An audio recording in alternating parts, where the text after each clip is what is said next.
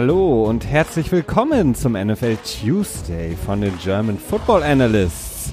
Der große Martellus Bennett hat es mal treffend formuliert, die NFL ist die ultimative Seifenoper und in der Seifenoper befinden wir uns jetzt hier in der zehnten Folge sozusagen, denn wir haben die Woche zehn hinter uns gebracht und die Themen, die um die Woche zehn wichtig geworden sind, will ich natürlich wie immer besprechen für euch mit meinem kongenialen Partner in Münster zugeschaltet, live aus dem WDR-Studio. Christian, hi. hi Felix, hallo liebe Zuhörer. Ja, wir haben sogar tatsächlich ein WDR-Studio hier in Münster. Also insofern. I know. Äh, That's what I'm talking about. Wunderbar. Hi Felix, hallo liebe Zuhörer. genau.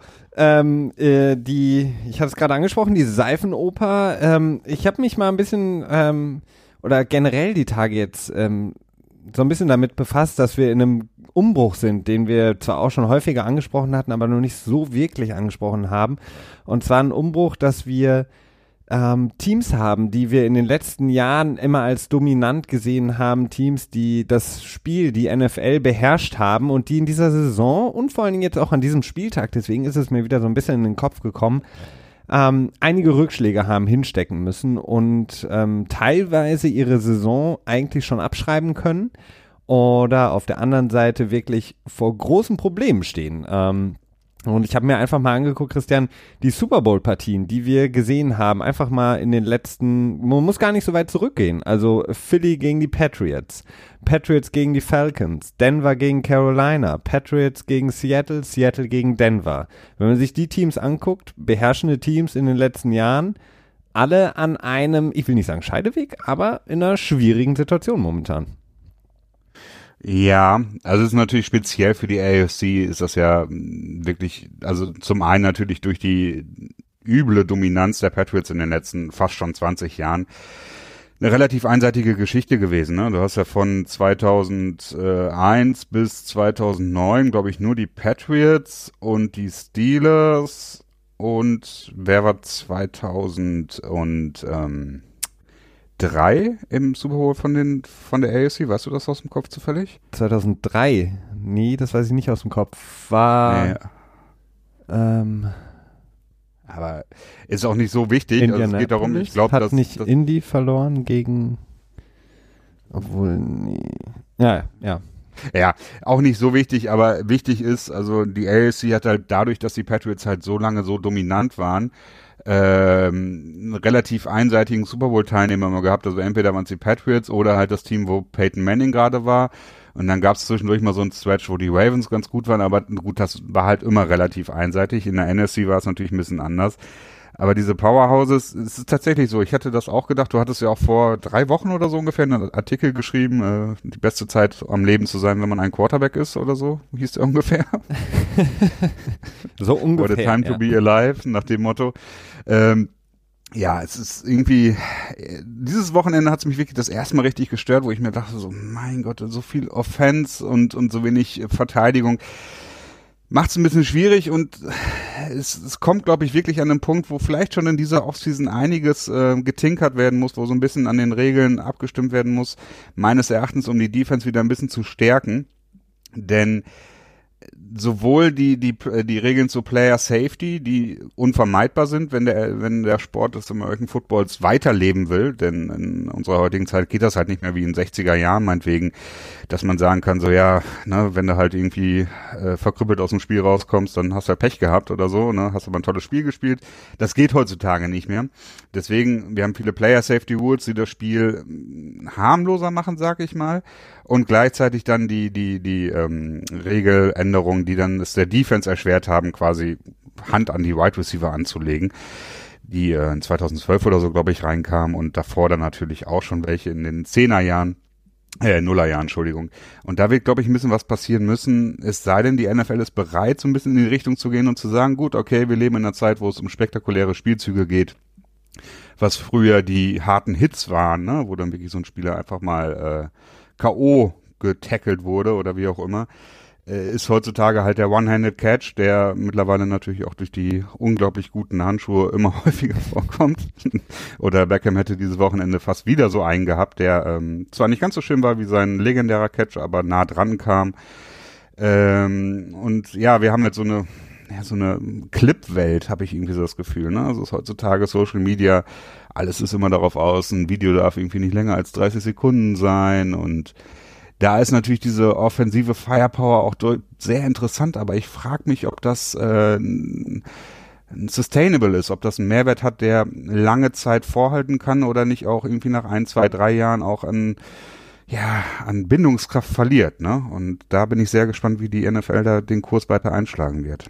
Ja, es ist wirklich sehr schwierig. Ich bin da absolut bei dir. Ich, ich bin auch kein großer Fan von der Liga momentan, so wie sie sich entwickelt. Ähm, dieses Problem, das hatten wir auch schon mehrfach angesprochen, dass eben die Defense im Grunde genommen nur noch ja, da ist und wenn sie Glück haben, können sie mitspielen. Ansonsten sind sie eigentlich nur ein Platzhalter für die Offense, die danach wieder auf das Feld kommen soll. Die äh, Liga will natürlich diese Bilder transportieren, natürlich auch weltweit transportieren, um den Sport noch populärer zu machen, um noch mehr Geld einnehmen zu können dadurch. Äh, wir hatten jetzt dieses Wochenende zum wiederholten Mal und ähm, sehr offensichtlich zwei Quarterbacks, die weniger äh, Incompletions hatten als, äh, beziehungsweise, Entschuldigung, andersrum. Sie hatten, so hört sich besser an, sie hatten mehr Touchdowns, geworfene Touchdowns als Incompletions. Sowohl Drew Brees als auch Big Ben hatten, glaube ich, beide nur drei Incompletions ähm, und mindestens drei Touchdowns. Das ist strange. Das ist strange, wenn man schon sehr, sehr lange ähm, die NFL verfolgt, wirkt das sehr, sehr komisch. Ähm, die einzigen Spiele, die wirklich nicht ähm, ja diese Offensive Firepower haben, sind eben Spiele von Teams, die einfach auch nicht gut sind. Und die Teams, die über der Mittellinie sind, die sind einfach in der Lage, jedes Mal mindestens 30 Punkte zu erzielen und das wirkt irgendwie komisch. Und ich hoffe sehr, dass wir ein paar Regeländerungen erleben dürfen. Ich hatte es, glaube ich, auch schon ein paar Mal gesagt, also zum Beispiel diese 5 Yards ähm, äh, Regel, dass ähm, die Corner nur innerhalb der fünf Yards ab der Line of Scrimmage quasi auch ähm, aktiv ähm, so ein bisschen gegen die Receiver eingehen dürfen, auch wirklich den Körper benutzen dürfen. Ähm, oder eben auch teilweise die Interference Calls, die mir relativ schnell kommen von den Referees momentan und auch eben Holding Penalties der O-Line, die selten gepfiffen werden. Ähm, du hast mhm. fast ja bei jedem Spielzug mindestens eine Holding Penalty, den du aufpfeifen könntest. Also da kann man auch überlegen, ob man das vielleicht noch ein bisschen genauer betrachtet, vielleicht noch mehr, vielleicht noch ein Referee. Ich weiß es nicht. Auf jeden Fall hoffe ich mir einiges. Aber ähm, die Entwicklung der, der Liga ist natürlich auch ähm, für uns heute in der Episode so ein bisschen so ein roter Faden, äh, Christian, denn ich hatte es eingangs äh, äh, angesprochen, es gibt Teams, die sind momentan nicht so wirklich in der Lage, und zwar sind das die Teams, die in den letzten Jahren dominiert haben, die NFL. Dann hat das natürlich auch Rückschlüsse zu ziehen auf die Trainer und äh, die Auswahl von Trainern. Und wir wollen heute, das hatten wir letzte Woche mal ein bisschen angedeutet, auch über die Trainer sprechen, die vielleicht auf dem ja, sogenannten heißen Stuhl sitzen, die vielleicht ja nur noch ein paar Spiele vor sich haben, vielleicht aber auch Ende der Saison dann erst rausgeworfen werden. Darüber wollen wir sprechen und natürlich über die Spiele. Wir gucken mal, ob das nächste Monday Night Game stattfinden kann. Wir haben Levy und Bell noch im Programm. All das äh, wollen wir heute besprechen. Ähm, Genau, ich hatte es eingangs gesagt, äh, die Teams, die ich angesprochen hatte, Denver, wie gesagt, in dem Umbruch seit Peyton Manning, den sie eigentlich nie wirklich vollziehen wollten, äh, müssen sie jetzt doch vollziehen. Die Patriots mit einer üblen Niederlage gegen äh, die Titans und dann haben wir eben die Panthers, die verloren haben. Ich hatte es angesprochen, gegen Big Ben und die Steelers, die Seattle Seahawks, die nicht so wirklich vom Fleck kommen, obwohl sie gut spielen und gegen die Rams verloren haben das sind schon interessante Sachen. Und jetzt haben wir eben neue Stars in der Liga, die scheinen das Spiel zu dominieren. Aber Christian, schauen wir erstmal, ähm, vielleicht, das hatten wir, ähm, diesmal müssen wir es zumindest mal wieder reinnehmen, so ein paar Verletzungen, die in dieser Woche wichtig geworden sind. Äh, wenn wir vielleicht darüber erstmal sprechen, bevor wir dann ähm, uns dem Wochenende näher widmen. Und zwar wichtige Verletzungen auf jeden Fall. Cooper Cup, Wide Receiver der Los Angeles Rams, hat sich ähm, das Kreuzband gerissen und fällt damit die komplette Saison aus. Glaubst du, es macht überhaupt was mit den LA Rams? Ja, das ist die große Frage.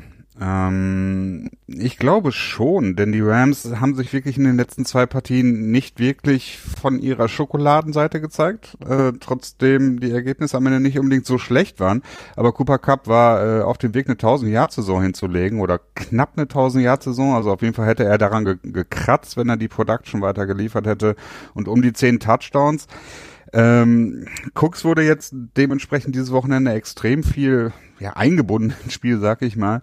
Aber äh, bei ihm bin ich mir so ein bisschen unsicher, ob er über den Rest der Saison wirklich komplett ähm, so stark getargetet werden kann. Ne? Und dementsprechend, es ist schon ein großer, großer Verlust. Ähm, ich würde es nicht ich würde es nicht ausschließen wollen, aber ich glaube schon, dass es äh, schwierig wird für die Rams, denn sie wirken für mich auch das ganze Jahr immer so ein bisschen, ein bisschen überbewertet. Ja, also zumindest ist es so, dass die äh, in meinen Augen die Rams keinen, nicht so diesen designated Number One Receiver haben. Also sowohl Woods als auch ähm, Cooks als auch Cooper Cup ähm, sind nicht diese klassischen Number One Receiver, die quasi immer den ersten Look bekommen vom Quarterback, sondern sind sehr, sehr gute zweite, dritte Receiver, die aber eben in diesem kompletten Konstrukt der LA Rams extrem wertvoll sind und extrem gut auftrumpfen. Problem wird eben sein, je weniger ähm, von den dreien spielen können, jetzt ist Cooper Cup komplett raus, desto mehr Fokus richtet sich dann natürlich auf jemanden wie Brandon Cooks und das haben wir zum Beispiel mhm. letzte Saison in New England ja gesehen, wenn er der ja Nummer 1 Receiver ist, hat er häufig Probleme. Oder? nee, nee. Die typische Stille, wo beide denken, dass der andere was sagen will. Ähm, ja, sehe ich ähnlich. sehe ich ähnlich. Und ähm, dann habe ich noch eine interessante News zu einem anderen Wide Receiver, Jordy Nelson, der sich im Spiel gegen die ähm, Los Angeles Chargers äh, bei einer erneuten Niederlage der Raiders, die mittlerweile mit 1 zu 8 dahin steuern oder im vollen Tank-Modus sind, ähm, verletzt hatte. Und vor dem Spiel, nach dem Spiel kamen immer mehr und mehr Gerüchte auf, dass es ähm, auch das Ende sein könnte von Jordy Nelson, was äh, extrem traurig sehr, wäre, denn Jordy Nelson immer ein Receiver, ein Spieler generell gewesen, der mir sehr, sehr gut gefallen hat. Wir haben drüber gesprochen auch schon, dass er dann eben bei Green Bay aussortiert wurde. Aaron Rodgers war sehr, sehr sauer. Das war so ein bisschen so der Stein, der ins Rollen gebracht wurde. Ja, der Zwist zwischen Aaron Rodgers und Mike McCarthy, dem Head Coach. Und wenn Jordy Nelson jetzt so seine Saison beenden würde bei diesen desaströsen Raiders und dann, dann komplette Karriere, das wäre schade für ihn. Durchaus. Ne, also die, die Verletzung scheint jetzt nicht Season-Ending unbedingt zu sein, aber es könnte sein, dass Jordy Nelson vielleicht dann nicht mehr zurückkommt. Ähm, ja, mit den Raiders ist es sowieso gerade so eine Sache. Ne? Also ich habe jetzt auch nochmal einen so einen, äh, einen Tweet von einem Reporter gelesen, dass er einen nicht näher genannten Raiders Veteranen gehört haben will, wie er zu einem anderen nicht näher genannten Raiders Veteranen gesagt hat, I gotta get the fuck out of here. Also es deutet vieles darauf hin, dass die Stimmung im ähm, Kaders bei den Oakland Raiders ja nicht die optimalste ist, was ja auch nicht nur, was ja auch nicht wirklich verwunderlich ist, wenn man sich betrachtet, was ähm, Gruden da, tja, seitdem er dort am Start ist, äh, veranstaltet, ne? Ja, ähm, gut. Mark Davis, der Besitzer, hat gesagt, das geht auf seine Kappe. Das ist natürlich nett. Ähm, klar, er hat natürlich auch Gruden den äh, 100 Millionen Dollar Vertrag über 10 Jahre gegeben, aus dem sie auch nicht rauskommen. Ähm, ah. Ah. Ja. Ja, nicht, also zumindest, äh, sie kommen, natürlich würden sie rauskommen, aber sie haben da relativ viel Cash auf den Tisch gelegt für Gruden. Ähm, und auf der anderen Seite ist es, was du sagst, auch ein bisschen schwierig jetzt, weil ähm, A will wahrscheinlich jeder momentan da weg von den Raiders-Spielern und zweitens hast du gesagt, ein Veteran. Ähm, die haben nur Veterans, die haben eigentlich keine jungen Spieler, Christian. Gruden hat äh, darauf einen großen Fokus gelegt, in der, ja, in der Offseason, auch während der Saison, möglichst ähm, schon ähm, ja, etablierte Spieler ins Team zu holen. Ja, vielleicht hat er ja so ein subventioniertes Programm, ne, dass dann nochmal quasi extra Geld draufgelegt wird, wenn man äh, Veteranen, älteren Spielern nochmal eine Chance am Arbeitsmarkt gibt, sozusagen. ja, wahrscheinlich. Das sind einfach die ganzen Spieler, die er wahrscheinlich noch aus seinen, aus seinen Zeiten kennt, die, die, die er sich verliebt hat, während er äh, ähm, Kommentator war bei ESPN und sich gedacht hat, wenn ich mal wieder Coach werde, dann will ich den auf jeden Fall mal holen. Dann war es ein paar Jahre zu spät leider. Ronald Darby, Defensive Back der Philadelphia Eagles, hat sich ebenfalls das Kreuzband gerissen, ist raus für die Saison, wurde bereits bestätigt vom Team. Eine ganz, ganz bittere Nachricht für die Philadelphia Eagles, die das Sunday Night Game verloren haben. Zu Hause gegen den Rivalen, gegen die Dallas Cowboys. Nicht unbedingt ein Team, das man fürchten sollte, vor allen Dingen nicht als amtierender Super Bowl Champion. Ähm, für beide Teams war es so ein bisschen so eine, ja, rette ich meine Saison oder nicht Spiel. Die Cowboys zumindest emotional haben sie gerettet. Die Philadelphia Eagles stehen an einem extrem schwierigen Punkt. Auch eins der Teams, das ich eingangs nennen könnte. Ähm, und sie haben jetzt das ähm, große losgezogen, dass sie im nächsten Spiel auch noch gegen New Orleans spielen dürfen ähm, mit einer Secondary, in der eigentlich nur noch Malcolm Jenkins übrig geblieben ist. Alle anderen sind verletzt raus. Also Mills ist auch raus, ähm, ich glaube Jones ist raus ähm, und jetzt eben auch Ronald Darby, deren bester Cornerback. Ja, das äh, hast du ganz gut zusammengefasst. Es ist Danke. schon Gerne, immer. ähm, schwierige Situation, denn ähm, die Eagles haben ja schon so ein bisschen mit dem Tate, äh, mit dem Trade von Tate, also von Tate, Tate von Trade. äh, so ein bisschen die Chips so in die Mitte geschoben. Ne? Also sind jetzt nicht komplett all in gegangen, aber sie haben halt schon Ressourcen in dieses Jahr vorverzogen quasi die ihnen dann im nächsten Jahr fehlen. Und das war schon ein ganz klarer Push für Erfolg in diesem Jahr. Und der blieb bis jetzt relativ aus. Sie haben die ersten beiden Spiele natürlich mit Backup Nick Foles, Super Bowl Hero Nick Foles bestritten, der halt mehr oder weniger nicht seine Leistung an seine Leistung anknüpfen konnte, die er im Februar noch gezeigt hat. Ähm, Probleme im Offensive Line Spiel. Ja, es ist halt so ein typisches Team, eins von diesen vielen Teams, von diesen, lass mich mal eben kurz zählen, eins, zwei, drei, vier, fünf Teams gerade, die vier zu fünf da stehen in der NFC und sich ja, gerade gerade hinter der Wildcard-Position, hinter den Minnesota Vikings sind, die mit 5 zu 3 quasi das Wildcard-Rennen anführen. Da ist halt einiges offen, viel Unsicherheit. Kann natürlich alles in einer Woche sich wieder drehen, aber im Moment ja, sieht's nicht so gut aus und Dallas scheint so ein wenig ähm, im Aufwind zu sein, was mich tatsächlich auch sogar ein bisschen freut. Ich weiß gar nicht warum, aber irgendwie freut es mich. Ja, ich weiß, warum es dich freut. Du bist ein Freund von Van Der Rash, äh, dem Rookie Linebacker, oh, ja. der ah, ja. mhm. mehr und mehr Argumente liefert, ob er nicht vielleicht auch ähm, neben dem großartigen Linebacker der Colts in das als Rookie, Defensive Rookie of the Year genannt werden könnte, zusammen mit Ja. ähm, Ja, die Interception von ihm war schon ziemlich nice und auch nicht unwichtig. Ähm, allerdings, was mich so ein bisschen verwundert hat, er wurde unglaublich hoch gepriesen von sehr, sehr vielen ähm, ja, Analysten, schlussendlich bei Twitter oder Reportern oder wie man das auch nennen will. Ähm, allerdings ist mir auch ein paar Mal auf, aufgefallen, dass er schlechte Winkel bei Laufspielzügen hat und sich da ein bisschen hat vernatzen lassen.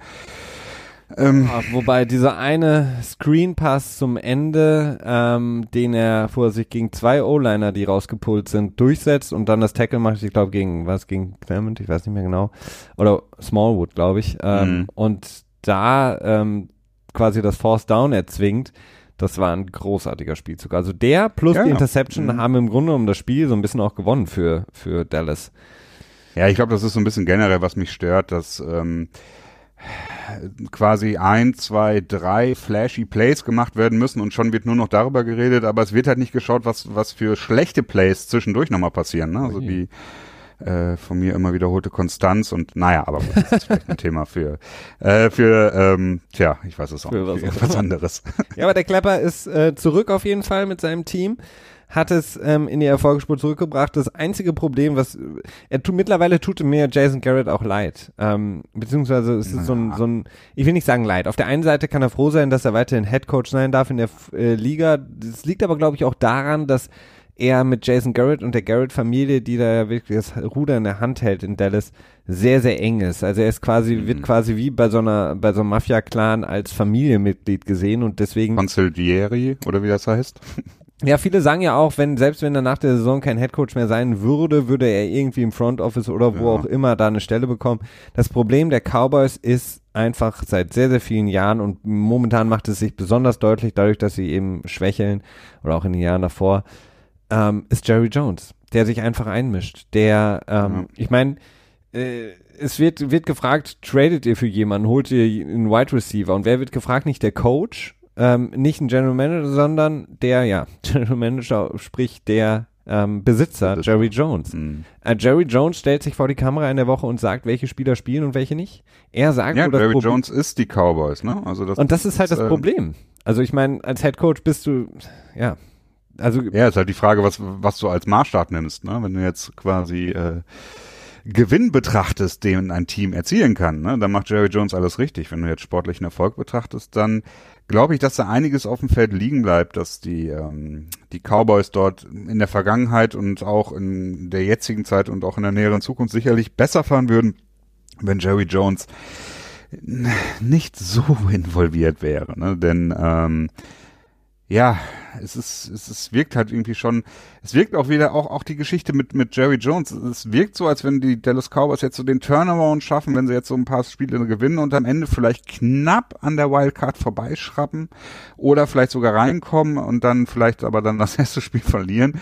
Ähm, und das wieder genau so gut genug ist als Leistung, dass, ähm, dass, ähm, Jerry Jones nicht, sondern, ach, jetzt fällt mir Jason der Name vom Head Coach. Genau, Jason Garrett. Mein Gott, was ist heute Abend los? Ähm, dass er die Leistung gerade genau so gut ist, dass er eben nicht gefeuert wird, ne? Und dass er dann wieder da sitzt und ja. Wobei keine das, großartige Veränderung bei durchkommt. Dann. Das Problem ist halt Jerry Jones, der sich einfach in alles einmischt. Äh, sei es ähm, die Front Office Sachen, die eigentlich ihm nicht zustünden. Ich meine, er sitzt mit in Meetings der Coaches, das kennen wir von All or Nothing, von den Dallas Cowboys. Ähm, etwas, was es bei anderen Teams nicht gibt, was auch viele andere Coaches niemals zulassen würden. Ähm, und das ist ein Problem, ähm, der offensichtlich die Trades macht und nicht Jason Garrett. Der offensichtlich sagt, wer gedraftet wird und nicht Jason Garrett. Und das ist ein Problem in meinen Augen und ein klares Problem, ähm, warum die Cowboys einfach sehr, sehr viele Probleme haben, wenn sie nicht gerade ein paar Superstars im Team haben. Ähm, ist einfach, die Breite fehlt dann da. Ähm, weiter noch äh, mit den, ähm, das passt ganz gut, Christian, die weiteren Verletzungen, die ich noch habe, führen uns noch zu dem einen oder anderen weiteren Thema. Ähm, Dwayne Allen, Titan der Patriots, braucht ähm, mit seiner Knieverletzung zum Glück für alle Patriots-Fans und das Team selber keine Operation, ähm, sondern er Operation. ich war gerade, äh, ich wollte erst OP sagen, aber das äh, dachte ich mir, ich könnte es auch aussprechen. Das hat dann dazu geführt, dass ich ein bisschen durcheinander gekommen bin. Auf jeden Fall äh, Dwayne Allen, im Grunde genommen Titan Schrägstrich Offensive Liner bei den Patriots schon seitdem er da ist. Ähm, wird auf jeden Fall einige Wochen raus sein. Problem ist jetzt, die Patriots haben ähm, auswärts mal wieder ihre Schwäche unter Beweis gestellt, haben hoch verloren gegen die Tennessee Titans, überraschend äh, schwach gespielt. Gronk hat nicht gespielt. Gronk soll jetzt nach der Bye Week, die sie jetzt haben, zurückkommen, aber dann sind sie ohne Dwayne Allen.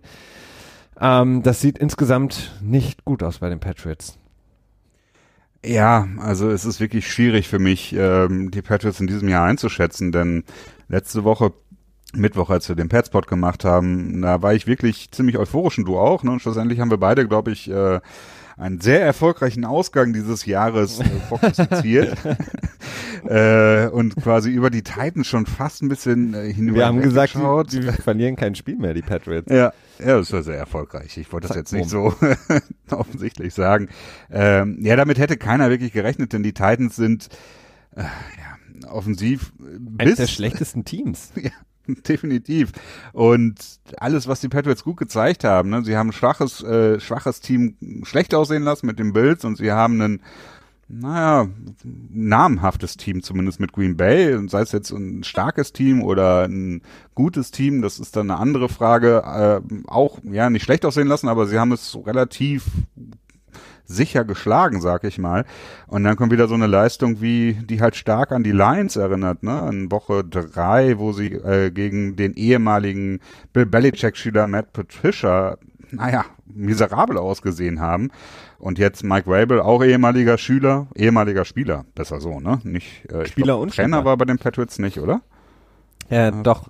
Er hat doch auch, auch okay. Er hatte ähm, seine ersten Erfahrungen als Trainer auch mitgemacht. Ja. Also es fällt mir wirklich sehr schwer, das, das irgendwie zu kategorisieren, denn ähm, auch wenn man jetzt die beiden Spiele mal rausnimmt gegen die Lions und gegen die Titans, in den beiden Spielen hat, äh, haben die Patriots im Schnitt zehn Punkte erzielt, was, naja, unüblich ist.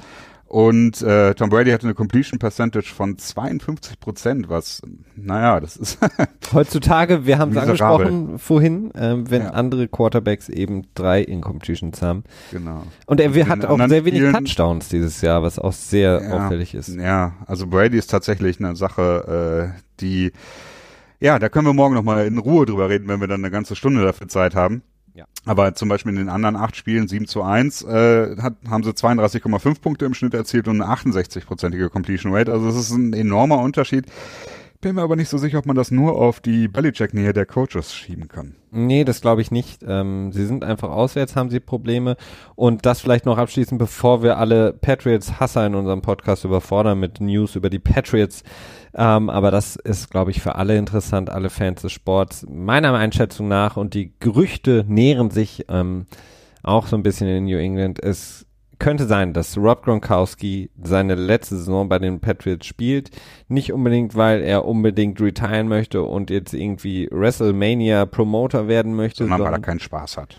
ja, sondern weil auch offensichtlich seine Rückenverletzung, mit der er jetzt äh, längere Zeit auch wieder ausgesetzt hat, dieses Jahr zurück ist, beziehungsweise so stark ist, dass ein weiteres Spielen in der NFL nicht möglich ist. Und ähm, das könnte wirklich sehr, sehr gespannt, äh, sehr, sehr sp äh, spannend werden in der Offseason.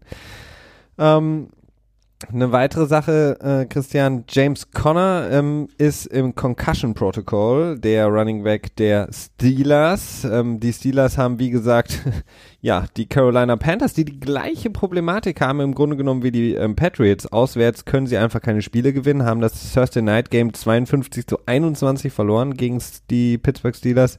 Auch die Panthers erst ein Auswärtsspiel gewonnen, genauso wie die Patriots. Nicht unbedingt das, was man sich von einem Playoff-Contender erhofft oder erwartet. Ähm, aber zurück zu den Running Backs in äh, Pittsburgh. James Conner ist, wie gesagt, im Concussion Protocol. Da weiß man nie so wirklich genau, wann er zurückkommt.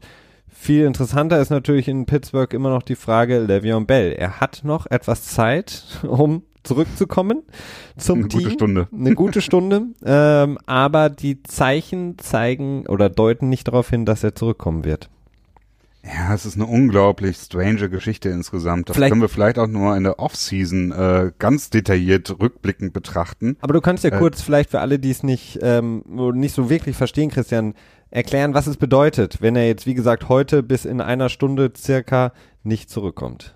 Genau, also bis 10 Uhr abends hat er unserer Zeit Zeit, äh, bei Pittsburgh vorstellig zu werden und das Franchise-Tender zu unterzeichnen, was ihn dann, ah, jetzt habe ich die Zahlen mir diesmal nicht rausgeschrieben, weil es ja schon so oft gesagt hat, er könnte dann in diesem Jahr noch so um die sechs, gute sechs Millionen. Millionen, verdienen. Ja. Und ähm, wenn er es aber nicht tut, dann darf er in diesem Jahr für kein anderes Team mehr spielen. Auch nicht, natürlich nicht für die Pittsburgh Steelers. Also das heißt, ähm, dann wäre sein, ja, Holdout ist es ja auch im Prinzip nicht, denn er ist ja im Prinzip vertragslos. Nur die Pittsburgh Steelers halten die Rechte an ihm. So ist es äh, streng genommen.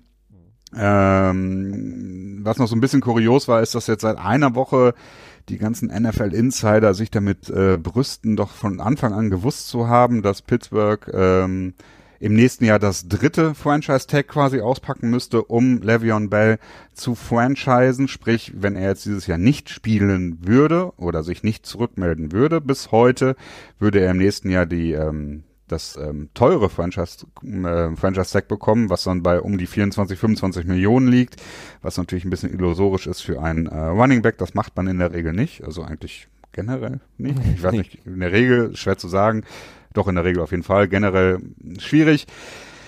Ähm, das wussten viele nicht.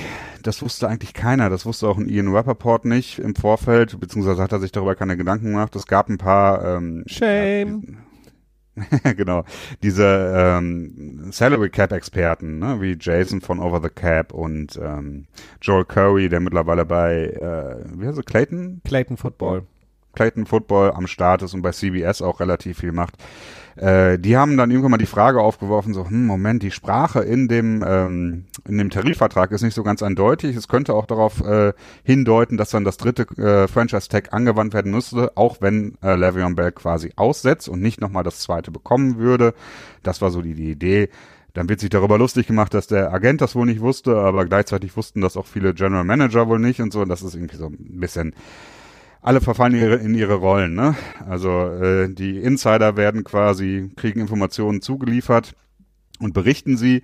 Pro Football Talk macht sich ein bisschen darüber lustig und wird, betrachtet das Ganze von, von einer anderen Seite und naja, man, man erkennt daran ganz gut die äh, Mechanismen, wie das abläuft da. Was Im Prinzip ist alles gesteuert was von der denn, NFL. ja, wenn wir jetzt einfach mal, Entschuldigung, davon ausgehen, dass Le'Veon Bell nicht mehr innerhalb der nächsten Stunde in Pittsburgh aufschlägt, sondern weiterhin Basketball spielt in irgendwelchen Gyms in Pittsburgh. Ähm, was glaubst du, wird dann passieren äh, mit Le'Veon Bell? Was glaubst du, bedeutet es für seine Karriere? Ja, das ist so die Sache. Es wird immer viel gesagt, dass er das Geld, die 16, äh, 14 Millionen, die er quasi in diesem Jahr unter dem Franchise-Tag nicht verdient, nicht wird wieder reinholen können mit einem Langzeitvertrag, den er im nächsten Jahr unterschreiben wird. Ja, das ist äh, wahrscheinlich so. Könnte ich mir gut vorstellen, dass er das äh, auf jeden Fall nicht komplett wieder reinholen kann, weil das ist eine Menge. Mhm. Aber du darfst auch nicht vergessen, wir haben so viel Salary Cap Space im nächsten Jahr. Das haben wir jetzt, habe ich ja schon ein paar Mal angedeutet. Und ich weiß nicht, ob da so ein Team wie die Jets, die Colts, die Bills, wo willst du das ganze Geld hintun, ne? das ist die Sache. ja, sie und es gibt ja halt dann auch noch den 89% ähm, Spending Floor, also sprich über einen Zeitraum von vier Jahren müssen die Teams 89% des Cap Spaces, das, äh, den sie haben, auch ähm, verwenden. Das ist nochmal ein tieferes Thema, das müsst ihr jetzt auch nicht ganz verstehen, aber es ist halt wichtig, Teams können nicht quasi die ganze Zeit äh, cheap rumlaufen, also irgendwie kniepig sein und das Geld nicht ausgeben. Sie müssen einen gewissen Prozentsatz ausgeben. Und es könnte schon sein, dass ein so ein Team oder die Browns, die sich auch durchaus mal als, oder die Raiders, ich meine, ähm, Le'Veon Bell ist dann ja auch schon eine Spur älter, vielleicht mag Wooden ihn dann auch und gibt ihm dann ganz gerne, weiß nicht, 30 Millionen im Jahr oder so. I, I don't think so. Nee, Scheint denke nicht das auch perfekte nicht. Matchup zu sein da. Nein, also es scheint schon so, so zu sein, dass, dass Bell durch diesen ähm, Holdout oder wie man das ja jetzt auch immer nennen will oder dieses bockig sein oder bockig sein ist aber auch ein bisschen komisch, ähm, schon Geld hat liegen lassen, aber man weiß halt nicht, was seine Motivation dahinter ist. Er sagt halt immer, er will einen Langzeitvertrag haben, kann ich verstehen. Pittsburgh Steelers haben ihm einen 70 Millionen Vertrag über fünf Jahre, fünf Jahre. angeboten. Ja. Da darf man aber nicht vergessen, dass die Garantien, die da drin waren, mehr oder weniger lachhaft waren. Ähm, und das wollte Bell eben nicht.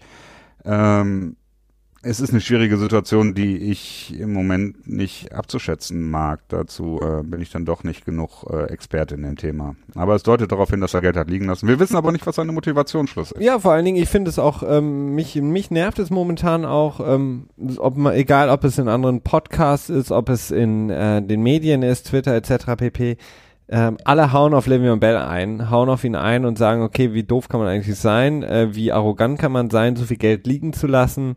Ähm, es, es, gibt so viele Leute, die haben kein Geld, wie kann man nur sagen, auch dann verzichte ich jetzt auf die restlichen sechs Millionen auch noch, äh, die ersten acht habe ich auch nicht mitgenommen.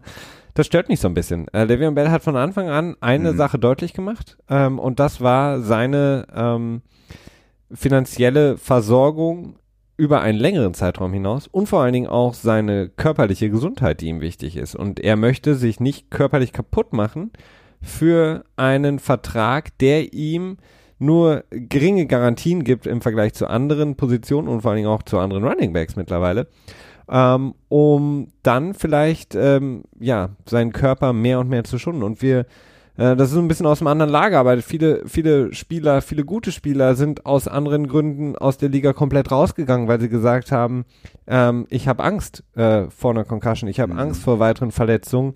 Ähm, das ist es mir nicht wert, ähm, für ein Veteran Minimum jetzt noch hier zu spielen oder für einen kleineren Vertrag zu spielen oder auch für einen großen Vertrag zu spielen, weil mir die Gesundheit einfach viel, viel wichtiger ist. Und Le'Veon Bell, auch da gibt es jetzt, auch wenn es nur Gerüchte sind, ähm, auch Gerüchte, dass er vielleicht auch sagt, ja, okay, wenn es dann in, ab in der nächsten Offseason kein richtig guter Vertrag ist, so wie ich mir den vorstelle, dann bleibe ich halt ganz weg vom Football. Auch damit kann ich umgehen. Und von daher finde ich seine Sache gut und ich finde es auch gut, dass er es durchzieht. Ähm, klar, man hätte an vielen Punkten vielleicht das besser miteinander kommunizieren können. Das kann man ihm vielleicht auch vorwerfen oder seinem Agenten. Ähm, vielleicht sollte er auch nicht immer so viel ja, tweeten. Ähm, das wirft dann auch immer so nochmal so ein anderes Licht auf ihn. Aber generell finde ich seine Haltung gut. Und auch der Liga oder generell der Liga zu zeigen, ähm, dass es so nicht geht. Und wenn er natürlich gar nicht mehr zurückkommen würde zum Sport, das wäre natürlich der Oberhammer, ähm, wenn der, ja, so ein Starspieler, so ein Aushängeschild der Liga, ähm, dann eben sagen würde, okay, da ist was faul im System, das mache ich nicht mehr mit. Ja. Was eine Sache auch ist, ähm, die ich durchaus interessant finde, die auch viel vergessen wird. Also erstmal finde ich es immer wieder erstaunlich, wie schnell die Fans auf Seiten sich auf die auf die Seite des Teams stellen. Mhm. Was ich schon verstehen kann, weil man ist ja nun mal Fan von dem Team und äh, wenn dann halt ein Spieler querschießt oder so, dann ähm, ist man natürlich sauer, weil das natürlich den sportlichen Erfolg einschränkt. Man vergisst dann aber als Fan, glaube ich, auch immer ganz schnell, okay, dieses Team gehört einem Menschen, der mehrfacher Milliardär ist. Ne? Und man sympathisiert, dann quasi mit einem Milliardär und sagt dem, der ist Millionär und soll sich mal nicht so anstellen, er hat so viel Geld. Das finde ich ist immer eine etwas komische, eine kurzgedachte ja. Einschätzung der Sache. Und was äh, vielleicht weniger im Interesse von Bell war, aber was schon äh, eine Sache ist, es setzt natürlich auch einen Präzedenzfall für viele weitere Spieler, die eine stärkere Verhandlungsposition bekommen. Denn äh, ich weiß gar nicht, ob in den letzten sieben, acht Jahren ein, ein hochrangiger Spieler mal eine komplette Saison ausgesessen hat. Natürlich gesetzt im Fall, dass Bell tatsächlich jetzt nicht unterschreibt. Es kann natürlich sein, dass jetzt in der Zeit, wo wir aufnehmen, er äh, ausschlägt in Pittsburgh und den Vertrag unterschreibt, dann ist vieles von dem, was wir sagen, natürlich ein bisschen obsolet. Aber er schafft natürlich schon einen Präzedenzfall und, und stärkt halt auch damit die Spielerrechte. Ich will nicht sagen, dass das seine Intention von vornherein war, aber es ist auf jeden Fall etwas, das ähm, ähm, ja nicht unwichtig ist. Beziehungsweise nicht Spielerrechte, aber die, die ähm, Spielermittel werden dadurch gestärkt. Ja, das auf jeden Fall. Also ich glaube schon, dass es seine Intention war. Also gut, wir können jetzt lange hin und her überlegen und denken und tun und sagen. Ähm, ich glaube, dass es schon seine Intention war, da etwas zu stärken, die Spieler zu stärken, die, die Verträge generell zu stärken, weil ähm, es da muss etwas passieren. Ähm, die Liga ist so ein bisschen in so ein Ungleichgewicht gefallen und ich glaube auch, dass Verträge wie vielleicht von Todd Gurley schon, ähm, auch wenn es sehr, sehr früh war, ähm, schon so ein bisschen im Lichte von Le'Veon Bell auch geschlossen wurden und ähm, vielleicht auch ähm, dementsprechend gut für einen Todd Gurley geschlossen wurden. Das könnte ich mir schon vorstellen. Also da hat er in meinen Augen auch schon was erreicht. Nicht für sich selber, aber für andere. Ähm, gut, soweit ähm, die so ein bisschen das Wrap-up vom Wochenende, beziehungsweise wir können natürlich auch noch ein bisschen weitergehen und ähm, nochmal kurz schauen. Wie gesagt, die Saints äh, rollen voraus ähm, im Gleichschritt so ein bisschen mit den LA Rams, haben aber den Tiebreaker gegenüber den Rams. Mhm. Die Saints gewinnen mit 51 zu 14 äh, bei den Bengals. Die Bengals, da kommen wir ja gleich auch noch mal ein bisschen näher zu, haben äh, dann auch ihren Defensive Coordinator rausgeworfen. Ich weiß gar nicht, ich bin vorhin ein bisschen bei Twitter drüber gestolpert, aber ich wollte jetzt nicht wie die ein oder anderen heute auch schon über den nächsten Fake-Account äh, stolpern. Ist Hugh Jackson mittlerweile wieder bei den Bengals angestellt, Christian? Hast du da was zugehört?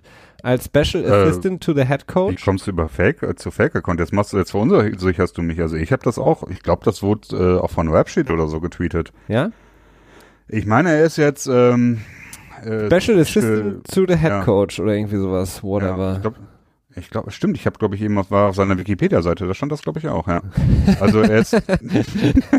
Wenn andere Twitter nutzen, guckt Christian auf die Wikipedia-Seite. Ja, nee, ich hatte was anderes nachgeschaut, äh, was seine Offensive, äh, was seine Coaching-Vergangenheit äh, betraf. Und da war nur einmal, äh, ich glaube, Defensive Backs Coach, auch bei Cincy, aber irgendwie 2010 oder so. Ansonsten hat er nur Offensive Positions gehabt. Und da wunderte er es, es, mich, dass er jetzt auf einmal dann Defensive Assistant quasi ist. Gut, die Stelle ist jetzt gerade frei bei Cincy, da ist auch Bedarf da. Ähm, ich kann mir auch durchaus vorstellen, dass Hugh Jackson als ehemaliger Head Coach auch Ahnung von der Defense hat, aber ob er jetzt ein Defense-Spezialist ist, das hat mich ein bisschen verwundert und deswegen war ich auf der Wikipedia-Seite. Ah, okay, gut. Ähm, äh, so viel dazu. Die Chiefs gewinnen weiter, die Bills haben gewonnen, haben Nathan Peterman entlassen. Der arme Junge kann mir. Übrigens perfektes Beispiel, warum das mit den leicht zu erzielenden Yards und Punkten so ein bisschen problematisch ist, denn äh, dass man sieht's an dem an dem Bills Game, die ähm, gegen die Jets 41 zu 10 gewonnen haben. Matt Barkley wurde von der Straße aufgelesen, zack 232 Yards, zwei Touchdowns geworfen.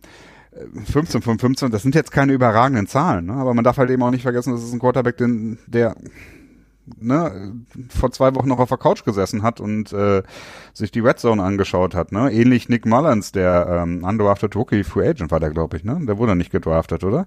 Ähm, nee, der war undrafted. Obwohl, ja. doch. Ich meine, er wurde gedraftet. Ja, aber er ist jetzt in seinem zweiten Jahr gewesen. Man hat vorher quasi noch nie was von ihm gehört. Und letzte Woche hatte er sein, sein, ähm, sein Turnout gehabt und ich glaube am Ende auch nur 250 Yards oder so geworfen, oder? Ja, aber ähm, Ja. drei Touchdowns direkt. Ja, irgendwie so. Und daran sieht man halt einfach, okay, es ist im Moment extrem leicht, an Punkte ranzukommen.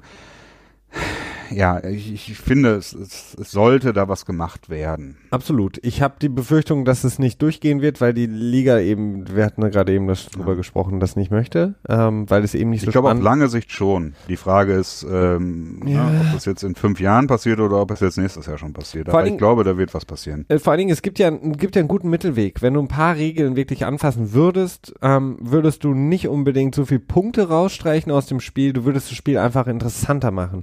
Und jemand wie äh, Thomas von den Saints würde trotzdem noch großartige Catches machen. Äh, Drew Brees würde trotzdem noch großartige Zahlen liefern. Mhm. Aber du würdest das den ähm, sozusagen das den Kampf gegeneinander Cornerback, Wide Receiver oder Safety, Wide Receiver oder Tight End, whatever, du würdest ihn etwas fairer gestalten und das wünsche ich mir halt einfach, dass es ein fairer Kampf ist oder dass es ein fairer Sport ist und nicht eben äh, so viel Vorteile auf der Offense-Seite liegen, wie es momentan der Fall ist.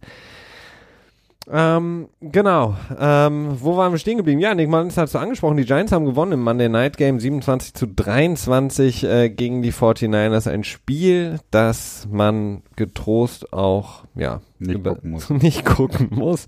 Da gab es an diesem Wochenende das ein oder andere Spiel. Du hattest es angesprochen, die Bills und Jets oder auch, ähm, ja, selbst Washington, Tampa Bay. Tampa Bay, das bringt uns, Christian, zu unserem weiteren Thema Coaches. Ähm, denn bei Coaches ist natürlich so, dass Dirk Cutter, Head Coach der Tampa Bay Buccaneers, habe ich mir natürlich direkt mal rausgesucht, denn er hat vor dieser Woche gesagt, er übernimmt das Play Calling. Ähm, was dann dazu geführt hat, dass sie ähm, drei Punkte zustande gebracht haben. In der Niederlage gegen Washington 16 zu 3 haben sie verloren.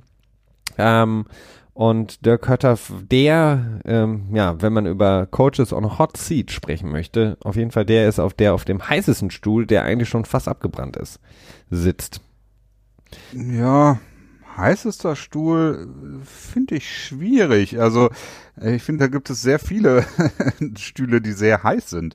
Ähm, aber sicherlich, klar, Tampa Bay, wenn sie was leisten konnten in diesem Jahr, dann war es bisher Offens. Und jetzt haben sie drei Punkte erzielt, magere Punkte erzielt gegen ähm, Washington. Und das noch nicht vergessen, die haben insgesamt, glaube ich, 480 Yards in der Offense hingelegt und dafür drei Punkte erzielt. Und Washington hat 285 Yards hingelegt und 16 Punkte erzielt. Ne? Das ist natürlich auch ähm, Bizarro World, könnte man das nennen. Ne? Also Oh. ist, ähm, Das finde ich Ja. gut. Bizarro World. Ja, das ist Bizarro World, so wie, äh, dass die, da, aber da können sie sich ja die Hand geben mit den Falcons, die es auch nie schaffen, ähm, wirklich Punkte aufs Board zu bringen, obwohl sie Yards erzielen und äh, die Falcons, die ja verloren haben gegen die Browns. Gegen Craig Williams. Ja, äh, ja, ich würde eher sagen, das hat weniger mit Greg Williams zu tun als mit Freddie Kitchens. Ich glaube, der hat, ähm, der hat einen guten, guten Spark, einen, Funken äh, geliefert, der das Pulverfass jetzt endlich zur Explosion gebracht hat. Und ähm, ja, Baker Mayfield präsentiert sich immer mehr als ähm, klare, beste Rookie-Quarterback-Spieler in diesem Jahr zumindest. Was jetzt auf Dauer da am Ende bei rauskommt, ist natürlich schwierig vorherzusehen. Aber er hat auf jeden Fall seine beste Premiere. Wer hätte das gedacht, dass wir das mal sagen? Ähm, er hat das Glück, in Cleveland zu spielen und das ist von allen Rookie-Quarterback-Situationen die momentan ähm, wahrscheinlich beste. Aber ähm, du ähm, hast es angesprochen, beziehungsweise ähm, ich will auf jeden Fall bei den Coaches das nochmal so ein bisschen zusammenfassen, denn wir haben Mhm. jetzt ähm, gerade eben angesprochen, Cincinnati hat äh, Defensive Coordinator Terrell Austin rausgeschmissen. Wir hatten generell in der Saison als Recap ja auch schon andere Trainerentlassungen. Die Detroit Lions haben ähm, Special Teams Coach rausgeschmissen mit äh, Mark Chiano. Äh, dann hatten wir Offensive Coordinator Mike McCoy, der in Arizona rausgeschmissen wurde, weil er es eben nicht geschafft hat, Josh Rosen, den anderen Rookie, so ein bisschen reinzubringen. Todd Haley ist rausgeflogen, natürlich zusammen mit Hugh Jackson. Mike Smith, ähm, Defensive Coordinator der Tampa Bay Buccaneers, ist rausgeflogen. Paul Alexander ist der ähm, Offensive Line Coach gewesen bei den Dallas Cowboys, der rausgeflogen ist.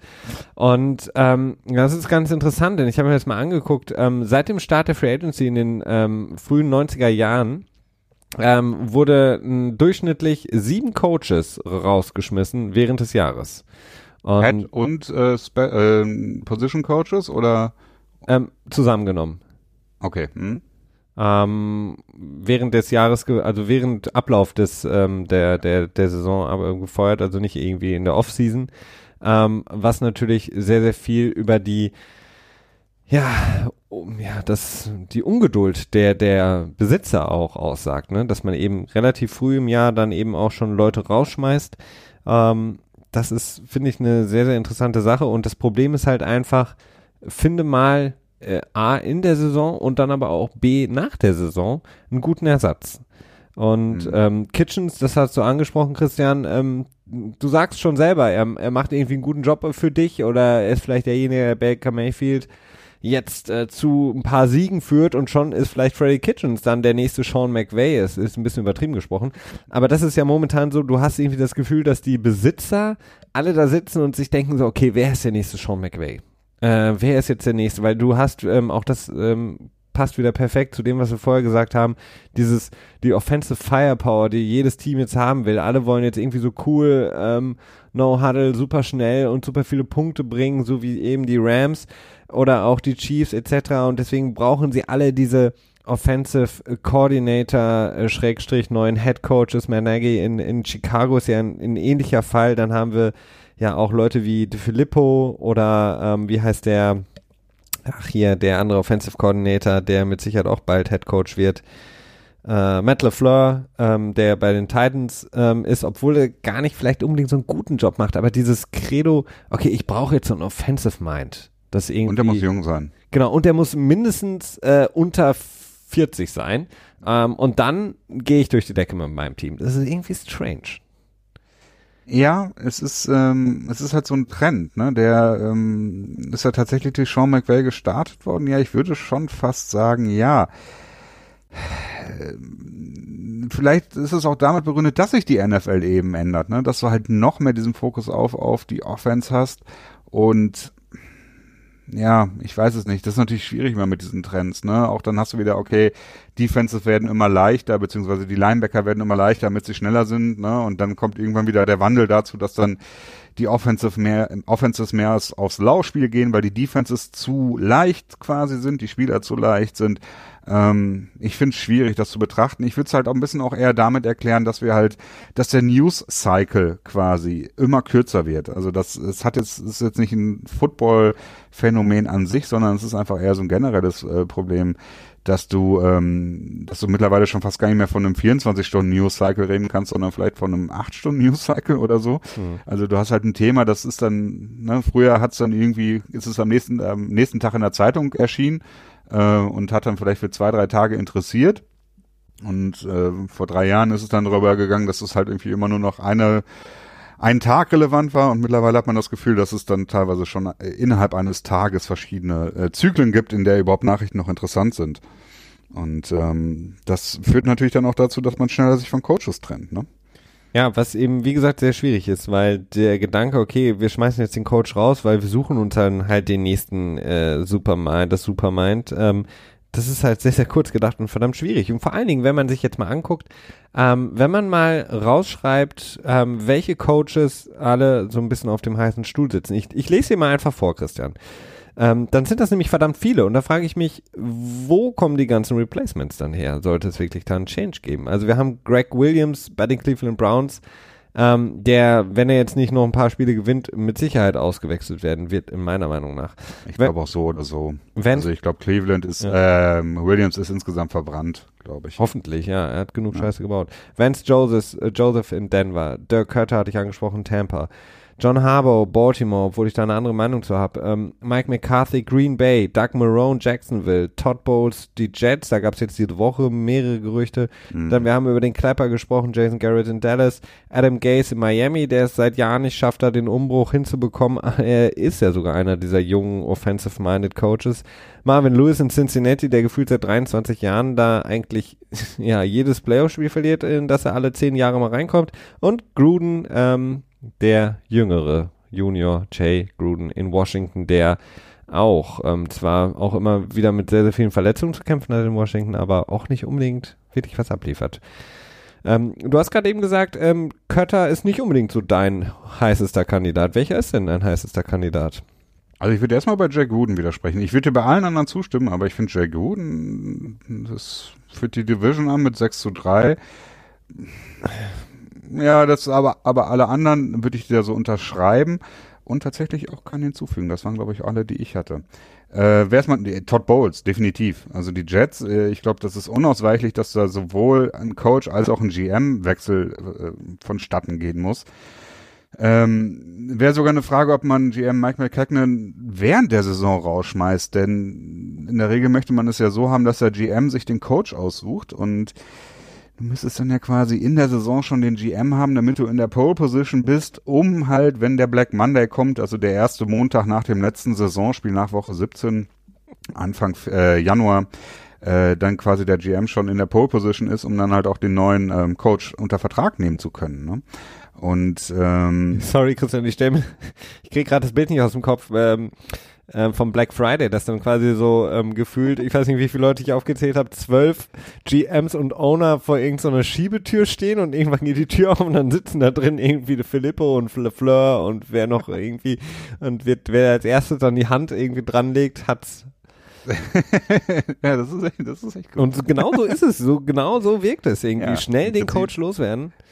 Das, das, ist nämlich auch einer der Gründe, warum halt eben viele von den Coaches, die du eben aufgezählt hast, am Ende nicht gefeuert werden, denn äh, man sich dann auch schlussendlich als Besitzer und als GM fragen muss, okay, was habe ich davon, wenn ich ihn rausschmeiße, aber dann unter Umständen äh, was Gleichwertiges nur bekomme und nicht quasi einen besseren Coach quasi. Und denn in der NFL ist es halt nur mal beschränkt, die Auswahl. Und aus dem College äh, Coaches rauszuziehen, direkt in den Head Coaching Job, das machen NFL-Teams verdammt ungerne. Denn schlussendlich ist natürlich ähm, Coaching im College auch nochmal ein anderes. Ne? Also du musst halt mehr so ein Player-Coach sein. Das ist halt, du musst halt auch rekrutieren können und so. Das ist der Fokus natürlich immer so ein bisschen anders. Deswegen äh, steigen die Leute aus dem College-Rängen in der Regel dann eher in ja, Co Co Coordinator-Positionen ein. Ähm, aber mein heißester Kandidat ist halt einfach Todd Bowles. Wobei man auch ihm zugute halten kann, dass er halt auch mit einem Kader immer zu kämpfen hatte, der schwierig ist, ne? Denn äh, Mike McCagnon hat in den letzten, ich habe das mal rausgesucht, in den, im Mai 2019, ja, da. also nächstes Jahr nach dem Draft, anders formuliert, werden die Jets aller Voraussicht nach ähm, äh, in den letzten fünf Jahren fünfmal in den Top 10 und viermal in den Top 6 gepickt haben im Draft. Und äh, das ist jetzt halt nun mal nicht unbedingt Zeichen dafür, dass man als General Manager gute Arbeit geleistet hat. Ne? Nee, aber du 2015, hast ganz viel Cap gespart dadurch. Ja, hast, ich glaube 100 Millionen, 106 Millionen sind es im nächsten Jahr. Ja. Das ist eine Menge. Ähm, 2015 Leonard Williams gedraftet. Ja, solider Defensive Tackle, würde ich jetzt mal sagen. Ähm, aber Gut, nicht ja. überragend. Dann in 2016 Darren Lee an Nummer 20. Ja, vier Career Sacks bis zu jetzt. Hm. Jamal Adams in 2017 dreieinhalb Sacks, eine Interception. Der ist ja. the real deal. Also Adams auf der Safety-Position, ich glaube, damit hat, den hätte jeder andere auch genommen an der Position. Das glaube ich auch, ja. Aber es ist halt, ne, wenn man äh, vier Top-6-Picks hat, ja, dann erwartet man am Ende mehr. Ne, dazu gezählt, dass halt echt, äh, ich glaube, kaum Spieler im, im Team sind, die äh, vor 2015 quasi äh, schon äh, von den Jets akquiriert wurden. Ne? Also da ist einiges äh, im Argen und das fällt halt natürlich auf Mike McCagnon zurück. Ähm, könnte mir auch vorstellen, dass Bowles vielleicht noch eine Chance bekommt, aber irgendwie, naja, ich weiß es nicht. Es ist, äh, es ist eine verflixte Situation bei den Jets, äh, wobei sie jetzt halt auch wirklich zusehen müssen, dass sie jetzt so ein bisschen Kontinuität reinbringen, denn es ist, es gibt kaum was Schlimmeres, als wenn du einen Rookie Quarterback hast, der jedes Jahr ein neues, äh, neues äh, Scheme, äh, Scheme lernen muss, ne? Ja, absolut. Ähm, ja, ich, wie gesagt, ich mag Todd Bowles eigentlich ein sehr sympathischer Typ, aber du hast es angesprochen, das scheint irgendwie unausweichlich, unausweichlich zu sein. Ähm, sonst, ähm, genau, in der gleichen Division Adam Gaze auch eher ja auch immer mit, mit Problemen zu tun gehabt, aber man hatte sich ja, natürlich. insgesamt noch zu erfolgreich. Die, die befinden sich, die Dolphins befinden sich meines Erachtens echt in dem, das perfekte Beispiel für Fegefeuer irgendwie. Es ist irgendwie nie. Ja, aber nie aus dem Fegefeuer um kommst du auch nie wirklich raus, ne? Ja, das ist die Sache, ja, ja. Es sind immer irgendwie, ne, du hast die Problematik mit Tannehill. Was machst du mit ihm? Also er hat einen Vertrag, der ist leicht cheatbar, also sowohl cutbar als auch tradebar. Aber auf der anderen Seite, okay, wenn ich ihn jetzt loswerde, was ist die Alternative, die ich dann habe? Ne? Die Dolphins werden jetzt in diesem Jahr wahrscheinlich wieder nicht in den Top Ten picken. Auch nicht unbedingt optimal, ne? Und ähm, auch Mike Tannenbaum, der GM, hat mich bis jetzt auch noch nicht so richtig überzeugt sind halt irgendwie echt im Niemalsland. Also ja, aber sie haben auch Front Office mäßig auch so ein paar strange ähm, Manöver gemacht äh, mit den Spielern, die sie hatten. Ähm, diese Dominic, äh, äh Dominican Sue Sache habe ich auch nie so wirklich verstanden, wie sie den Vertrag gehandelt haben. Ähm, ja, war ein Fehler, ihn überhaupt so unter ja, Vertrag zu nehmen damals auch das, der Summe. Also klar, Adam Gaze hat ein Problem dadurch, dass er halt einfach an äh, Ryan Tannehill geknüpft wurde. Ähm, aber irgendwann äh, ist es halt auch so, dass die, dass die, dass die Dolphins auch sagen, okay, was ist jetzt die, die Alternative? Jetzt die nächsten zwei Jahre weiterhin irgendwie mit, äh, weiß ich nicht, äh, 7 zu 9, äh, vielleicht wenn du Glück hast, mal 8 zu 8 oder so die Saison zu beenden? Kommen wir halt nicht, weil vor allen Dingen, solange Tom Brady halt in der AFC East unterwegs ist, wird es nicht besser. Und die Jets scheinen eher ähm, mit einem jetzt Franchise Quarterback in Sam Darnold auf dem Weg zu sein, vielleicht voll anzugreifen. Und wenn man dann da ins Hintertreffen gerät, ja, dann. Ja, man könnte so ein bisschen das Gefühl haben, dass die Dolphins, als sie dann vielleicht in 2016 festgestellt haben mit Tannehill, wahrscheinlich nicht der Franchise-Quarterback, eher einen Bridge, also so eine Art Brücken-Quarterback, ähm, dass sie dann gesagt haben, okay, dann, dann äh, nutzen wir ihn so lange als Quarterback weiter, bis dann endlich mal Tom Brady weg ist und vielleicht Bill Belichick auch äh, und versuchen jetzt vorher gar nicht nochmal einen neuen Angriff. So, das ist so eine, das wirkt so ein bisschen so auf mich.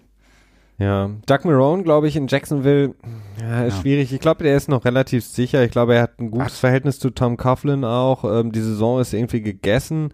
Ähm, logischerweise für Jacksonville, nachdem man letztes Jahr im Grunde um einen Pass vom Super Bowl entfernt war. Ist natürlich eine riesige Enttäuschung für ein Team, wie die Jacksonville Jaguars, aber. Oder eine Schiedsrichter-Fehlentscheidung, ne?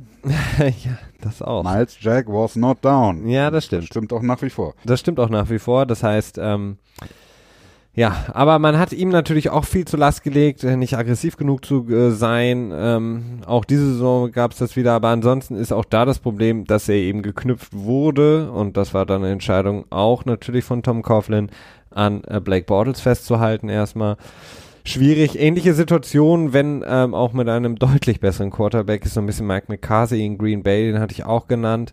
Er wird irgendwie geliebt auch von äh, Green Bay vom Front Office so ein bisschen, habe ich den Eindruck. Äh, sie mögen ihn. Ähm, aber er ist nicht unbedingt so derjenige, der, der wirklich momentan das Team erreicht. Ähm, es gibt ja viele Berichte und viele sagen eben auch, er ist ein bisschen zu arrogant, äh, als dass er das Playcalling mal abgeben könnte ein Problem, was, was Aaron Rodgers immer wieder anspricht. Es wäre, glaube ich, Zeit äh, in meinen Augen in Green Meines Bay auch, ja. für Aaron Rodgers nochmal den Weg frei zu machen für einen neuen Coach. Ja, die Frage ist, wer wird ihn dann beerben? Ne? Also bei Green Bay kann man sich, glaube ich, ziemlich sicher sein, dass da niemand von außen kommen wird. Denn ähm, wenn eins klar ist, dann ist es, dass Green Bay äh, aus, ähm, äh, ja, Ausländer ist es ja in dem Moment nicht, aber äh, nicht ähm, Menschen aus Wisconsin gerne in, in seinem Team hat. Denn obwohl ein gute Kunst äh, der Nachfolger von, ah, jetzt fällt mir der Name nicht ein. Wer war der GM im letzten Jahr, weißt du das noch? Ähm, war das nicht Dings hier, Bums? Ähm, nee, ja, Gettleman. tote Luft ist immer gut. Bitte? War Gettleman? Nee, Quatsch, nicht Gettleman. Man, Dorsey war Dorsey. bei Nein, nee, nee, nee wir, nee, verwechseln es gerade, ja. Ja, das schneiden wir gleich raus. Vielleicht auch nicht. Aber ähm, ja, es wird sicherlich von innen herauskommen. Ich weiß jetzt nicht genau, wer da der heiße Favorit wäre. Weißt du, wer Quarterback-Coach ist oder na, schwer zu sagen. Egal, meines Erachtens sollte bei Green Bay was passieren. Ähm, ist auch so, dass ja, man erwartet es eigentlich. Man hat immer so ein bisschen das Gefühl, dass Mike McCarthy ähm, dafür verantwortlich ist, dass äh, der Erfolg in Green Bay doch so ein bisschen ausbleibt mit der Qualität eines Aaron Rodgers. Ne? Absolut. Und muss man ihm auch, muss man auch sagen einfach. Also äh, mit Der Erfolg bleibt definitiv aus, ja. ja und vor allen Dingen auch äh, ist der, ist eigentlich, sind viele ähm, Sachen da, mit denen man deutlich besser sein könnte. Ähm, viele sagen ja immer, okay, die Defense war ja auch immer so schlecht bei den Green Bay Packers, aber ähm, Tom Brady und Bill Belichick haben es auch irgendwie geschafft in New England mit äh, teilweise ähm, sehr, sehr fragwürdigen. Ohne, ohne Defense. sehr, sehr fragwürdiger oder ohne Defense Super Bowl zu gewinnen. Also ähm, ist es auf jeden Fall eine Frage von Motivation und vor allen Dingen auch Schema und vor allen Dingen auch Plan und äh, Ideenreichtum, den mhm. Mike McCarthy offensichtlich nicht hat. Eine Sache, die mich Lassen halt. Sie, ja? Naja, lass uns doch noch einmal zu einem Thema kommen, wo wir doch erheblich abweichende Meinung haben. Und zwar zu den Baltimore Ravens. Ja. Erstmal gibt's noch eine, eine, Verletzungsnachricht, die wir eigentlich nicht außer Acht lassen sollten, denn äh, Joe Flacco. Flacco, Joe Flacco, ja. der Elite-Quarterback der Baltimore Ravens. Ich weiß nicht, warum ähm, du das so suffisant äh, äh, hier in, erster so Linie, weil, in erster Linie, weil es ja schon so, so ein kleines Bit wird hier bei uns. Ähm, aber Genau. Äh, aber auch, ähm, ja, es ist halt die Frage, er hat eine Hip, eine Hip-Verletzung, also Hüftverletzung, die unter Umständen auch zu einer Season-Ending Injury, äh, Surgery führen könnte. Das ist noch nicht so ganz klar. Die Ravens hatte diese Woche eine Bye-Week gehabt. Dementsprechend ist da noch keine Entscheidung äh, notwendig gewesen. Aber so oder so wurde ja schon immer mehr angedeutet, dass Lamar Jackson vielleicht im nächsten Spiel äh, eine ganze Serie, eine Angriffsserie spielen soll. Ja. Es würde natürlich passen, wenn man quasi von Flacco sich lösen würde, wenn man ihn wegtradet oder sogar cuttet, wobei ich mir vorstellen könnte, dass man für ihn einen Trade-Partner finden könnte, damit Lamar Jackson neu startet und dann auch einen neuen Coach nimmt. Ähm, ja, schwierig. Ähm, ich glaube, die, die beste Chance, äh, ein Spiel zu gewinnen, eine Saison positiv abzuschließen, ist mit Joe Flacco momentan. Ähm, Lamar Jackson, ich bin gespannt. Ähm, ich würde es ihm gönnen, natürlich auch mal mehr als nur so ein, zwei Gadget-Spielzüge auf dem Feld zu haben. Denn wie gesagt, ich bin der festen Überzeugung, das stört die Offense extrem und hat den Baltimore Ravens auch sehr geschadet in dieser Saison. Das würde ich ähm, habe auch ankreiden, diese Entscheidung mit Lamar Jackson. Ähm, Nichtsdestotrotz muss man natürlich wissen, ähm, dass man einen First-Round-Pick für ihn aufgegeben hat. Und ähm, das kann nur bedeuten, wenn ich einen Quarterback in der ersten Runde drafte, dass ich davon mir verspreche, dass er irgendwann auch mein Starting Quarterback ist. Das heißt, ähm, gerne sehe ich ihn jetzt mal, gucke, wie er drauf ist, wie er auch mal ein ganzes Spiel vielleicht dann auch spielen kann, wenn Joe Flacco wirklich die Saison nicht mehr spielen könnte. Ähm, bei Harbour ist es so, ich glaube, das, was damals Rob Ryan, ach, Rob Ryan sage ich schon, ähm, äh, nicht Rex, wie heißt der Bruder nochmal? Doch, Rob. Rob Ryan, ja doch. Ähm, gerade mit dem Vater äh, dachte ich, rede über den Vater. Nee, äh, Rob Ryan hat ja mal gesagt, wenn ich gefeuert werde, dauert es zwei Sekunden und dann habe ich einen neuen Job. Das ist noch fast ein bisschen cooler als der Spruch von Greg Williams. Ich glaube, John Harbaugh wäre eine Sekunde arbeitslos. Weil John Harbaugh ist nämlich im Gegensatz ja, zu den ganzen ähm, Coaches, diesen jungen Coaches, die jetzt alle auf einmal haben wollen, ein Coach, der äh, ein komplettes Franchise auch leiten kann und führen kann. Weil was man immer vergisst ist, beispielsweise bei jemandem wie Sean McVay, so großartig wie er auch ist, ähm, in seinem Offensive Mind und Play Calling oder auch jemand wie Kyle Shanahan, sie haben großartige ähm, Assistant Coaches, die einen ganz, ganz, ganz großen Anteil der Arbeit ähm, leisten, nämlich so ein komplettes äh, Team zu führen und nicht einfach nur das Play Calling zu machen an einem Sonntag, sondern äh, vom Training, vom von der Offseason, vom Teambuilding, ähm, das Team zusammenhalten, wissen, wie man so ein Team führt, wie man mit gewissen Charakteren umgeht, wie man mit Problemen umgeht da hat zum Beispiel Sean McVay, Wade Phillips, ähm, der selber schon mhm. so lange Head Coach war in der Liga, der die komplette Defense übernimmt. Da macht Sean, Sean McVay, interessiert sich im Grunde genommen gar nicht für die Defense. Häufig ist es so, dass er mit äh, Jared Goff an der Seitenlinie sitzt, während die Defense in kritischen Situationen ist und über das nächste Offensive Play die Defense hat jetzt in der letzten Zeit auch ordentlich gelitten bei den Rams, ne? Ja, vielleicht saß er zu viel mit Jared Goff. Also ja. ich meine einfach nur damit, du brauchst heutzutage nicht einfach nur so einen äh, Coach, der sich so ein bisschen, der halt so cool äh, kreativer Offensive Coordinator ist, sondern du brauchst einen Coach, der das komplette Team führt. Und Harbaugh ist für mich jemand, äh, der das ist. Ähm, was genauso sein Problem ist wie bei den anderen Teams, die wir jetzt angesprochen haben, wie beispielsweise den Jets, ist einfach, dass die Baltimore Ravens und Ozzy Newsom ist ähm, der Wizard, so nennen viele ihn, ist ein großartiger GM gewesen, hat viel von Bill Belichick gelernt, hat die Cleveland Browns dann ja übernommen und dann mit den Ravens, ähm, als sie dann umgezogen waren, den Super Bowl geholt, wurde von vielen immer als einer der besten GMs bezeichnet, der jetzt ja aufhören wird. er hat in den letzten Jahren auch relativ viel Scheiße gebaut. Ähm, er hat äh, vor allen Dingen im Draft relativ wenig gemacht, muss ich sagen. Gerade in den ersten und zweiten Runden, wenn man sich da die Draft-Picks anguckt, ist nicht mehr viel von über. Und da muss man nicht irgendwie fünf, sechs Jahre zurückgehen, dann guckst du die letzten zwei, drei Jahre an.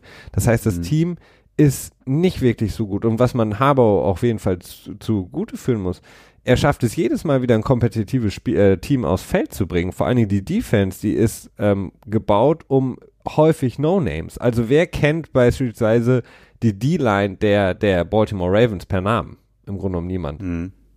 Ähm, und er schafft es quasi ein Team aufs Feld zu bringen, was jedes Jahr Top 3 in der Defense ist. Und leider ähm, zu viele, ja, Moving Parts in der Offense, als dass sie erfolgreich sein könnten. Also da gebe ich mehr auf Ozzy Newsom in den letzten Jahren als Harbaugh.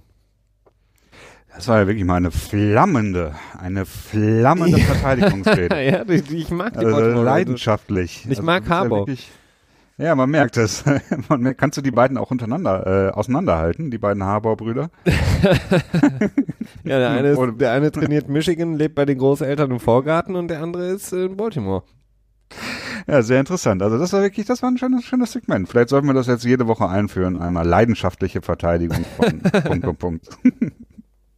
Aber das ist nicht unrecht, dass ähm, GM Ozzy Newsom dort aufhört, ist äh, könnte ein nötiger Push sein und ähm, ja, wir werden sehen, wie es sich dann weiterentwickelt. Äh, Lamar Jackson ist natürlich eine Sache, die eine Entscheidung erzwingen wird, denn du draftest nicht ohne Grund einen Quarterback in der ersten Runde, wenn du nicht vorhast, ihn auch spielen zu lassen. Und Joe Flacco, ich habe gerade nochmal nachgeschaut, er ist doch nicht ganz so leicht zu moven. Also wenn er nächstes Jahr getradet oder gecuttet wird, 16 Millionen Dead Money. Allerdings ähm, ist seine Cap-Nummer bei 26 Millionen. Das heißt, es würde noch in einem äh, Nettogewinn von 10 Millionen quasi einbringen. Also es ist durchaus eine Überlegung wert. Ja, es wird interessant. Also die Ravens, ähm, tja, haben, haben einige Sachen, die sie relativ leicht äh, machen können. Absolut. Ähm, vielleicht noch, wenn wir das Segment jetzt abschließen wollen, Christian, und auch so langsam zum Ende der Folge kommen wollen, wenn es Joseph in Denver, sind wir uns einig, ja. dass es seine letzte Saison war? Ähm, Unter Elway? Ja. Es ist halt, es hängt halt viel davon ab, was ist, was ist Contingency, ne? Wie geht's weiter? Wer ist verfügbar? Und auch da könnte ich mir vorstellen, dass man sagt so, ah, warum jetzt Vance Joseph raushauen, wenn wir danach jemanden reinkriegen, wo wir nicht unbedingt denken, dass er besser ist, ne? Und ähm, aber ich könnte mir schon vorstellen, dass er auch so ein bisschen der Figurehead ist, denn John Elway hat jetzt als GM jetzt auch nicht unbedingt überzeugt, nachdem alles, was mit äh, Peyton Manning zu tun hatte, vorbei war, ne? Und ich habe auch so ein bisschen das Gefühl, dass, dass, dass sein Sitz ein bisschen wärmer wird, ne? Ja, im Grunde genommen hat er nicht einsehen wollen, als diese äh, erfolgreiche Zeit mit Peyton Manning dann relativ schnell noch vorbei war, ähm, dass man sagen musste, okay, jetzt muss man das Team umbauen. Er hat dann so ein bisschen versucht mit den Quarterbacks, die er dann gedacht hat, äh, irgendwie spät, später dra draften zu können, irgendwie den Umbruch nicht einleiten zu müssen, weil man einfach da weitermacht, ähm, angefangen mit Brock Osweiler. Ähm, ja. Das hat halt ja, wobei der Kugel ist er ja erfolgreich ausgewichen, ne? Also er sich da eine feste Nummer gesetzt hat und gesagt hat, mehr als, äh, ich glaube 16 Millionen waren es dann. Und Houston hat 18 Millionen geboten. Äh, dann hatten sie noch Trevor Simeon, der war ein Siebtrunden-Pick oder ein Sechstrunden-Pick, der dann im Prinzip so, ja. konstant den Zweitrunden-Pick, ah, jetzt fällt mir der Name nicht ein, komplett ausgespielt hat, ne? Ach ja, ähm, ähm, ja, jetzt fällt mir der Name Hackenberg, sondern der andere. ja, ich glaube, ist auch, auch nicht, mehr in der Liga momentan. Ja. Paxton Lynch. Ja, aber ja, genau, Paxton Lynch, der auch äh, ein totaler Reinfall war, aber guter Zweitrunden-Quarterback ist das eigentlich auch ähm, bei den meisten so. Nein. ja, doch, bei den meisten schon. Aber ähm, Hallo, Jimmy G. Ja, ja, das ist glorreiche Ausnahme. Ausnahmen bestätigen die Regel, Felix. Obwohl, von eigentlich wissen wir auch nicht, wie gut Jimmy G ist. ja, das, ja, kommt drauf an, wenn du, wenn du die Allgemeinheit fragst, dann ist er ähm, die, äh, der Messias in Personifikation, so ungefähr. Ja, ja. ja.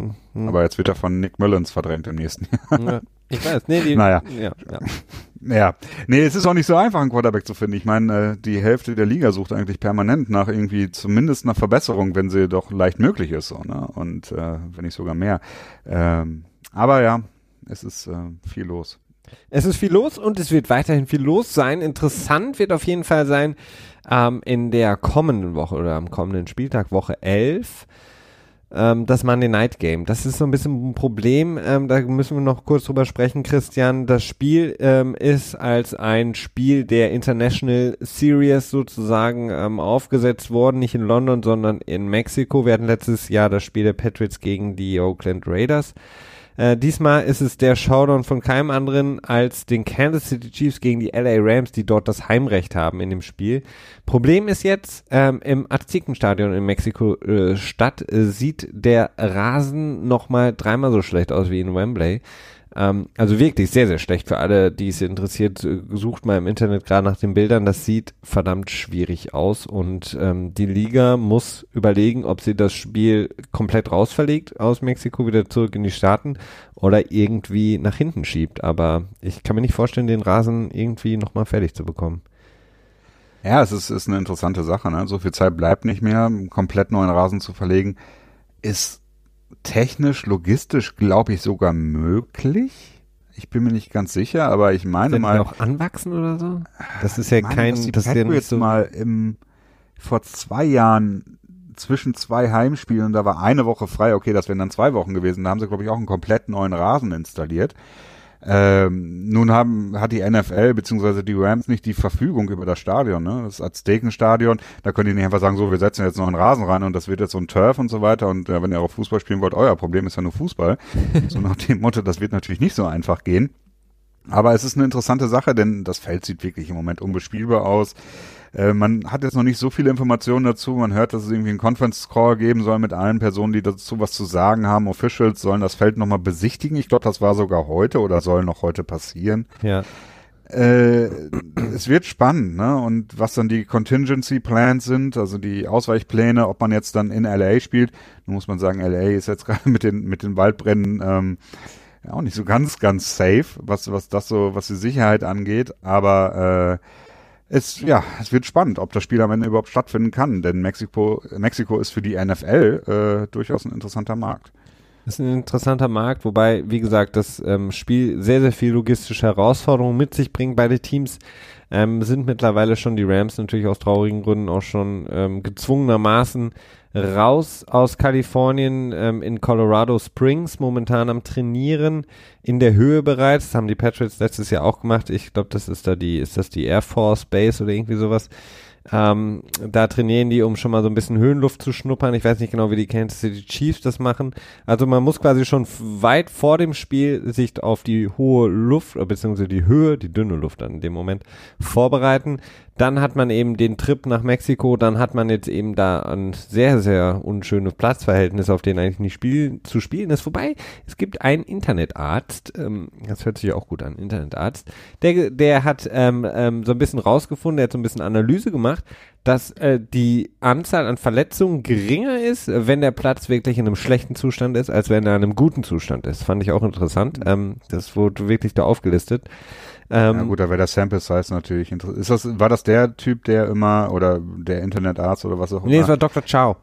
Ach, Dr. Chow. Es gibt, es gibt so eine, einen, so einen Twitter-Account, der die ganzen ACL-Verletzungen immer trackt und äh, das halt immer mitzählt und guckt, wo es war und so weiter. Vielleicht hat es damit auch was zu tun. Aber ja, nicht uninteressant. Ich weiß nicht. Auf jeden Fall, die, die Möglichkeit besteht, dass das Spiel eben zurückgenommen wird in die USA. Traue ich natürlich für alle, die dann dahin reisen, schon hin, ja, die Pläne gemacht Shefty haben. hat was getweetet dazu auch. Er sagt, dass viele Spieler oder einige Spieler äh, mittlerweile ähm, strong, sto strongly considering, also ähm, wie nennt man das auf Deutsch? Ähm, in Betracht ziehen. Stark in Betracht ziehen. Stark in Betracht ziehen. Das ist, sehr gut. Naja, äh, nicht zu spielen. Also da gibt's wohl mittlerweile einiges an, an Druck äh, von den Spielern aus, die sich da, tja ja, aus Sicherheitsgründen nicht äh, verheizen lassen wollen. Ähm, naja. Und ähm, irgendwie wird da jetzt auch schon ein bisschen was äh, an dem Feld gearbeitet. Aber was das noch genau ist, weiß ich noch nicht. Also, sieht nicht gut aus für das Spiel. Ähm, weitere Sneaky Good Games ähm, sind an diesem Wochenende auf jeden Fall schon das Thursday Night Game Green Bay ähm, gegen Seattle. Da geht es um sehr viel für beide Teams. Ähm, dann geht's weiter am Sonntag. Wir haben Spiele wie Carolina, Detroit, Dallas, Atlanta. Da geht's in der NFC um alles bereits.